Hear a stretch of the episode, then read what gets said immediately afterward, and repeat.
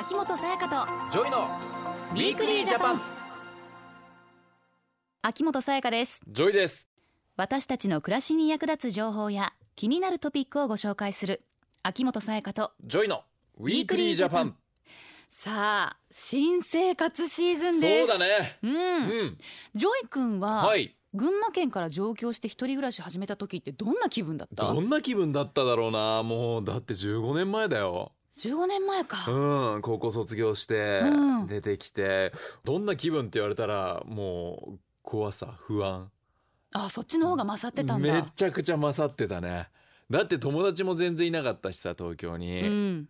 この街に俺はついていけるんだろうか。取り残されてしまうんじゃないかとか。群馬でも思った？思いましたよ。そのまた場所関係なく性格なのかもしれないけども、うん。まあでもリスナーの皆さんもねこの春から一人暮らし始めたり。多いんじゃない？あの、うん。環境が変わる人っていうのはすごく。進級してね、まあ、新しい友達できる方も多いと思うんですけれども、まあ、やっぱり、出会いの季節、ね。時期ですから。でもだからこそこの時期は気を引き締めなければならないことがあるんです。ほそこで今日のテーマはこちら。若者を狙う悪質業者。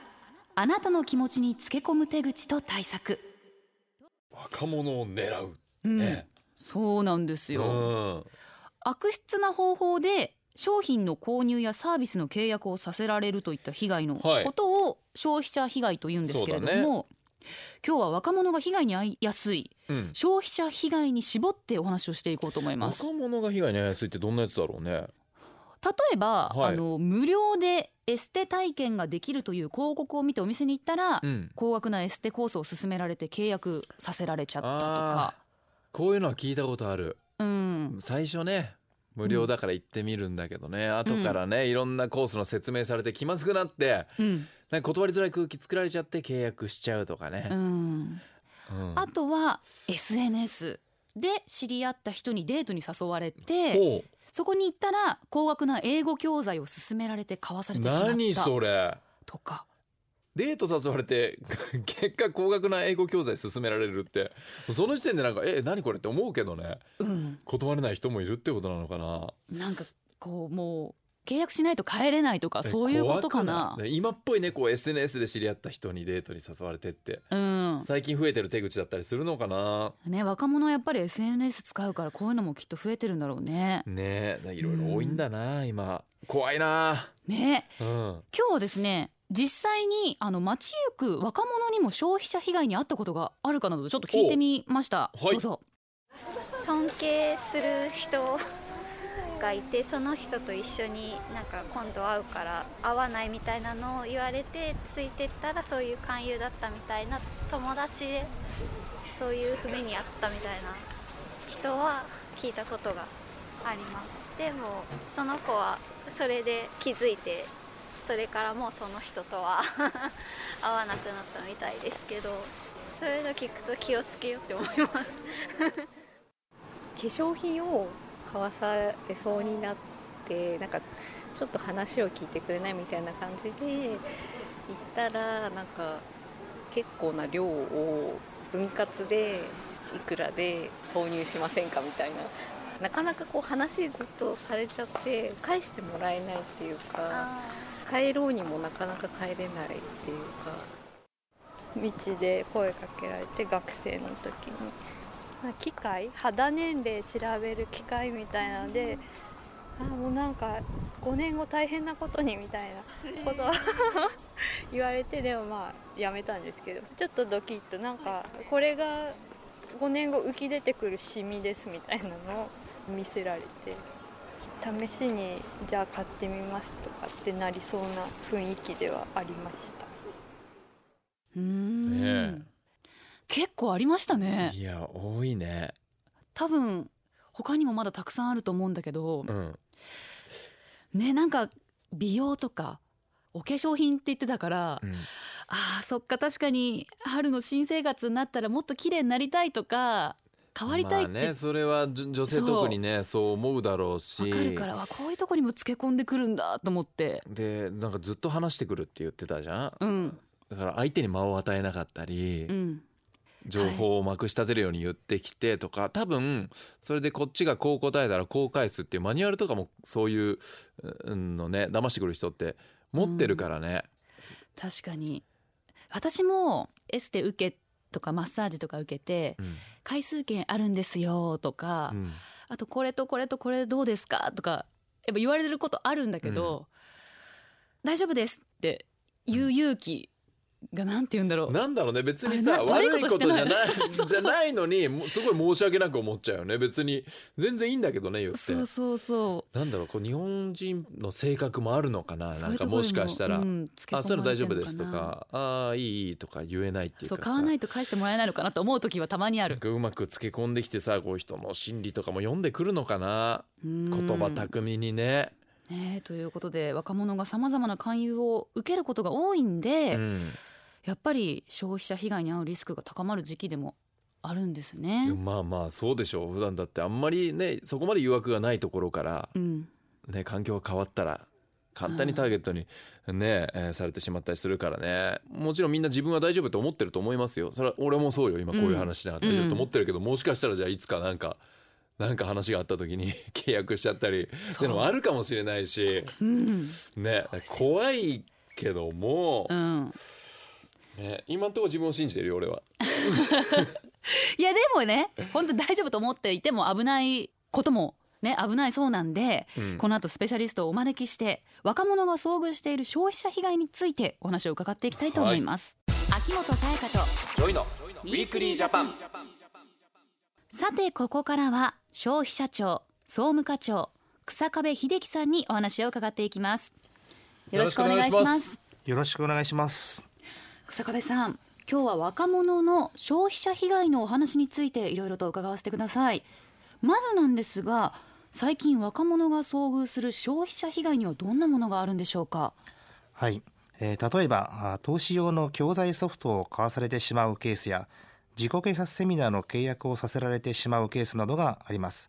もちろん悪質な業者は時代に合わせて勧誘の手法や購入させる商品契約させるサービスなどを日々変化させていますので若者が遭遇しやすい消費者被害はこれ以外にもたくさんあります、うん種類は多いんですね、まあ、こう本当に時代に合わせていろいろ変わっていくんだろうね。今これやったらみんな興味持つだろうなとか、うん、ねまあ騙しやすいじゃないけど、うん、流行もあるだろうしんそういうのがあったりねするのかな、ダイエット商品うん、とかもうね、うん。パワーストーンとか、はいはいはい。そういうのもあったりするのかななぜこうした消費者被害に遭ってしまうんですかね？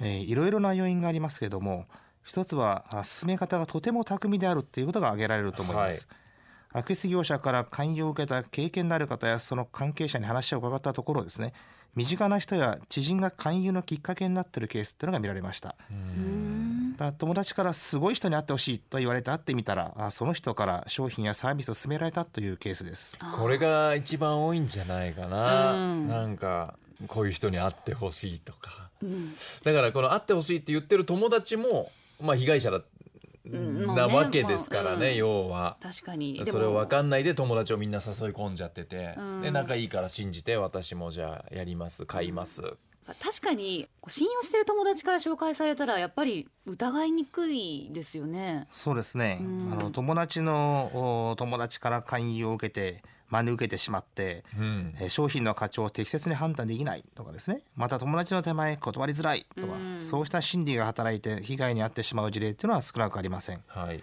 また長い時間話を聞かされて疲れてしまってですね。その場から逃げたいっていう心理から被害に遭ってしまうという場合もあります。あああそうか。逃げたくてね、うん。ああ分かりました分かりました。じゃあもう買いますとか。ーうん。もう疲れちゃうともう判断能力も鈍ってくるからね。まあね。でも今ね、おっしゃってたように商品の価値を適切に判断できない。でこれは確かにありそうだよね、うん、ありそう。ん、ですごくそれがいいものかのようにやっぱり言ってくるしさ、うん。それを信じちゃう。うん確かにもう赤の他人からやっぱり勧められたらいやもういらないですって言えるかもしれないけども友人っていうなんかその関係性もあるのが本当にねちょっと面倒くさいというか厄介というかそうだね、そうですね。だからあの勧誘する人はですねまあ、友達を通じて相手の情報もあらかじめしてたりするんですね。そうするとどこを刺激したら心が動くかっていうのも最初にもう相手の方は知ってるわけですね。こっちは会ったことない人なんですけどもうん向こうは知っていると。例えば就活中で将来に不安を感じている学生だとあらかじめ分かっていればですね投資で儲かっている若者の話を聞かせて投資用の教材ソフトを進めます。うん。そうすると学生もですね判断が鈍り高額でも買わされてしまうっていうことがあるんですね。あうーんそうか。最初に自分の情報を知られてる。怖い。だからそれは自分の友達がもうああの今日紹介するあいつはこういうやつでこうなんでっていうのを全部伝えてるんだようね、ん。うわーもうつけ込まれますね。ねえでも、うん。あの商品が高額なわけじゃないですか。その場合一旦立ち止まるんじゃないかなと思っちゃうけどうんそうでもないですか？まあそこはですね、はい。あの大体やっぱり立ち止まるんですね。で、はい。親に相談したいとまあ言うんですね、はい。ところがもう大人なんだから自分で決めたらとこういろいろ言われてですねやっぱり言葉を巧みに言われるとやっぱり契約してしまうということもやっぱりあるので、やっぱり悪質な事業者っていうのはもう相手の心理をまあうまくついてくるんですね。そううん。か、あー難しいなでもこの若者が消費者被害に遭わないためにはどうしたらいいんですかね？えーまずですね誰でもおこう心理を利用されて被害に遭う可能性があるっていうことをまず知ることですね、うん。で自分だけは大丈夫だと過信しないことが大切です。いやそうわかるんですけどでもみんな思ってません。自分は大丈夫だって、うん。これ全員思ってると思うんですよ。騙されるなんて思ってない。俺騙されますよという人ってあんまいないじゃないですか。あ俺大丈夫だ、そうですね思ってるわけですよ草壁さん。どうなんでしょう？まあそうなんですけどね、はい。であの自分をね客観的に見るのは非常に難しいので、まあ、そう思ってる方も結構多いと思うんですけども、はい。そこであの今回ですねこの騙されやすさを測る心理傾向チェックシートみたいなですねこういうシートを作りましたのでそれを活用していただければと思います。はい、はいでこれはあの心理傾向で消費者被害に遭う危険度を測ることができる、まあ、チェックシートです。ほうほうほう。で18歳から29歳の若者を対象に1万人規模のアンケート調査をまあ行いましてそれをもとにまあ作成したということで、まあ、データの裏付けのあるうチェックシートということになります。そうなんですね。今手元にあるんですけれども、えー心の弱さを診断。自分は大丈夫と思っていませんか？騙されやすさを測る心理傾向チェック、うん。15項目ね。いろいろこう自信たっぷりに言われると納得してしまうとかさまあわかる。そうん。確かにね相手が自信持ってるとね。なんか自分が間違ってるのかなとかなんか思っちゃったりするかも。そういうのを信じたくなっちゃったりね。資格や能力アップにはお金もを惜しまない。うん。いいえこれは？いいと思った募金にはすぐ応じているうん。これダメなのかな？こういうことにですねとてもいいあの当てはまると答えた人がですね、はい。あのやっぱりいい被害に遭いやすいとか契約に至りやすいというですね統計的にですねこういう分析したらまあ出てきたということでございまして、ここのチェックシートにあるう15項目のですねそれであのほとんど当てはまらないからあまり当てはまらないどちらとも言えないやや当てはまるとても当てはまるというのをそれぞれですねどれに分類するかしてみてですね、で当てはまるとお5点。当てはまらなければまあ1点。その中間であればまあ2点3点4点とあるわけですけども、はい。はい。まあ、その点数を全部自分で15項目つけてみてでその合計点がとても高いと、お非常に契約する確率がまあ高くなると、いうことですね。意外とここういうのね自分がどうなのかってみんな知らないからね、なんとなく自分は騙されないって思ってるけど、うん。こうあ意外とこんな感じなんだ自分っていうのが見えてくるかもしれない、やってみたいなこれ。えちょっとこれやってみ JOY君と私やってみて、うん。エンディングで発表しましょうあかそうだね、はいはい。やりましょうやりましょう。ちょっと後ほどやってみましょう、で合計点がですねはい。60点以上になるとですね約7割の人がですね契約に至ると。え逆にですね全部自分は当てはまらないっていう方も中にはいらっしゃるんですけども、はい。そういうあの30点未満の方ですねそれでもですね25%の方は契約に至ってしまうっていうことで自分は大丈夫だよと本当にこうチェックシートでつけて大丈夫だと思っても4人に1人は契約してしまうと。そうか。あるので結構あの油断ならないっていうことを勉強するのにいいシートかなと思ってますね。ね。まあ、でもこうしたチェックシートでね事前にこうやって分かっとけばね思いとどまるきっかけにはなりそまあね自分の性格をこれでまあ見とくといううんことだよね、そうしとけば勧誘受けた時にううん対応変わってくるかもね。変わってくる踏みとどまれる。そうですよね。うん。うんやっぱりあの自分がですね買わないと相手に失礼だと思ってしまったりですね、えー今すぐ判断するように言われたとしてもですねあの急がないでですね立ち止まって冷静に考えることが大事で、まあ、はい。例えばチェックシートで非常に自分が点数が出てればですね自分はそういう性格なんだと事前に知ってることによってちょっと思いとどまるということができるし、さらには家族や信頼できる相手に相談するということも非常に重要だと思ってます。はい。ですねでは最後にメッセージをお願いしますはい、悪質な業者はあらゆる手段で若者を狙っていきます。決して一言ではありません。まずは自分の性格面の弱みをチェックして自分を知ってください。チェックシートは消費者庁のホームページに掲載されています。消費者庁若者の消費者被害で検索してみてくださいまた困った時は一人で悩まずに消費者ホットライン電話番号188にご相談ください地方公共団体が設置している身近な消費生活センターや消費生活相談窓口につながります。ゲストは消費者庁の日下部英紀さんでした。ありがとうございました。どうもありがとうございました。 Weekly Japan。新年度になり入学や進級を迎えたこれからの時期は歩行中の子どもが交通事故に遭うことが多くなります。保護者から離れて登下校を行うようになり子どもだけでの行動が増える小学校12年生は特に注意が必要です。子どもの交通事故は道路を横断している最中や横断しようと道路に飛び出した時に多く発生しています。事故を防ぐためにドライバーは横断歩道で歩行者を優先するよう徹底しましょう。保護者は子供に道路の安全な横断方法を繰り返し教えましょう。また私たち自身が交通ルールを守り手本を示すことが重要です。交通事故から子供を守るために人も車も思いやりの気持ちを政府からのお知らせでした。 Weekly Japan。東京 FM をキーステーションに全国38局ネットでお送りしてきました。秋元才加と JOYの Weekly Japan。今週は若者を狙う悪質業者あなたの気持ちにつけ込む手口と対策というテーマでお話をしてきましたが、はいはい。ね、先ほどの騙されやすさを測る心理傾向チェック、今ね結果出ましたけれども、はい。 JOY君何点でした？私ですねなんと28点でございます、お低い。30点未満。30%優秀でしょ？おおもう絶対大丈夫よ私意外に高かったんだけど。それが高かった？私はあの43点。43ね。はいはいはいはい。じゃあ40%だ騙されると、40%でも俺も30点未満だけど、うん。それでも4人に1人は契約しちゃうからそうだよ。気をつけないといけない。もう逆に自信持っちゃったから俺危ないかもしれないよ。あ逆に？うん。ダメですよ。そのための心理テストじゃないんですから。本当だよねいやでも私気をつけなもいうとな。30点未満かなって思ってた。自分ではだからほらみんなそう思ってるわけじゃんきっと自分は低いとかさ、うん。意外とだから騙されやすいと思ってる人が低かったりもするかもしれないし、うん。これチェックしてみるの面白いかもね心理傾向。すぐできるじゃうん。もう1分かからずにバーってできたんでね。んね。なんかちょっとドキッとしたから今後なんか騙されるかもしれないって思っておくことが大事かもしれない。ね。うん。やってみてください皆さんもぜひ。ね消費者庁若者の消費者被害で検索すると若者の消費者被害の心理的要因からの分析にかかる検討会というタイトルのねちょっと長いんですけれども、うん。ページをすぐに見つけることができます。はい。